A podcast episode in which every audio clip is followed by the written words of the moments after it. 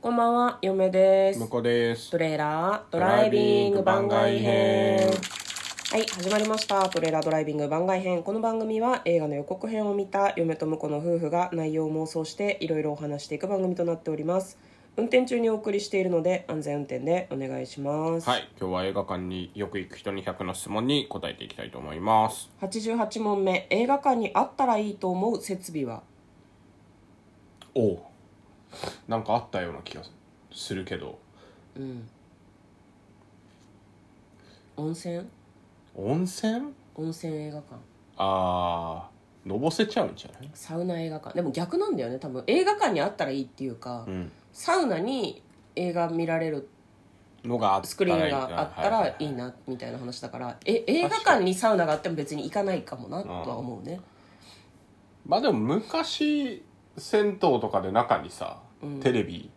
置いてあってさうんなんかあのどこ移動してもそれがなんとなくやってるみたいな感じのあったけどね銭湯で銭湯まあサウナが多かったけどサウナとあと何脱衣所うんとあと出た先にそれぞれテレビ置いてて同じ番組やってるからへえー、っていうのはありましたねうんなんだろうなついててほしい今あるやつでもいいんじゃないえどういうことだからあの銭湯にはあの牛乳の販売機が欲しいみたいなノリで映画館にはポップコーンが欲しい欲しいみたいなこれないとみたいなそういうパターンでもいいんじゃないトイレいやトイレはどこにでもあってほしいけどさトイレはついててほしいですねあと、もう今向こうが言ってたのを聞いてて思ったのが、自分が見てた映画がトイレの個室でもちょっと流れてるっていう 夜があの上映中にお腹痛くなってトイレ行ったりすることがあって、いいシーンを時々見逃していることがあるのであと寝ている人向けにちょっとミニプレイバック機能とかないないですかねそれ映画だときついじゃないできすかついですかね1対1じゃないとそうか家でやれっつう話になってくるなそうねだ映画館にもう個室があってもいいかもしれないねうんそのなんかあの家すっごい家にしかないようなさ、うんうんデカモニターとうんあのサラウンド機能でうんだから2人とか3人とか、まあ、まあせいぜい4人ぐらいで見るぐらいの個室、ああと完全に寝っ転がって見れるところはあってもいいかもしれないですねもうねあれレンタルスペースとかであんのよねミニシアター系のちょっとお値段はかかりますけど、まあそうするとあれだよねシアター丸々1個レンタルみたいな感じだから、何万円とかにはなるんだけど、なんかあの上映会とかできるみたいなところはあるらしいけどただそれは映画館ではなくて、あくまでレンタルスペースらしいけどね、まあありだよね映画館ってそれやって採算取れるのかねうんどうなんだろう値段次第じゃないですかあそうだよねでもさ、まあ、あと誰も来ないよりはちょっと高めのお金払ってうん数人が来てくれるっていう方がまあ儲かりはしないかもしれないけどだってレートショーとかさたまにさ5人とかしかいない時とかない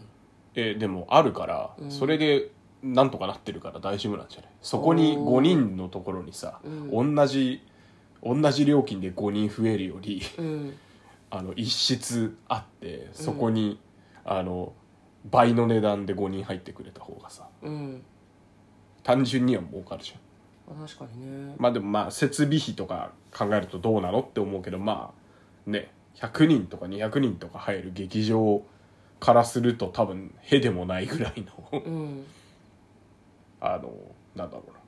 維持費でしょうからうんなんかいける気がしますね、まあ、だから寝っ転がってみるああとあれねあのーまあ今は難しいかもしれないけどさ応援上映的な感じであのーペットとか子供とかガンガンあの泣き叫んでも全く問題なし施設があるといいですねペットもペットとかもまあペットも別にあの全部混ぜる必要はないけどペットと一緒に見たいとか、うんうんうんあと家家で見てるみたいなね、映画好きの犬とかいるかもしれないし映画好きの犬そうずっと映画すげえ真剣に見てる犬がいるかもしれないから映画好きの猿映画好きの鳥鳥映画好きの魚魚魚魚は全 まあ分部かん集ないけうどみたいな魚はなかなか難しいけどねでも飼い主が「この魚は映画好きなんです」って言ったらそれは映画好きまかあまあもしれないもんねそうねううんまあ、あと子供が自由に騒げるみたいのはいいかもしれないですそれはなんか今コロナ禍だからやってんのか分かんないけど、ファミリー上映っていうか親子上映みたいなの結構あるみたいだねああったそねもそもアンパンマンとかってそういう仕様なんじゃなかったっけ、あアンパンマンとか多分そうだと思う、うんだからもうちょっと上の映画とかになってもうん、対象年齢上でも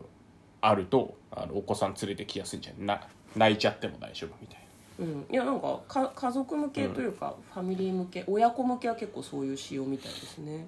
ねまあ、うんあとやっぱりあの増えてほしいのは爆音系かなあ音すげえみたいなのとあかうんはなんかちょっとやっぱりこう各映画館にあの1箇所ぐらい欲しいなって思いますけどねね、爆音系もあれなんだよねなんかちゃんと調整されていて、う耳が痛くなるほど巨大な音でっていうよりも、うなんか臨場感がある感じの音、んねウーハーですげえドンってくるとうんか、うんうんそっちに寄せてるのもあるし、うんあの 調整がすごくて結構でかい音でもなんか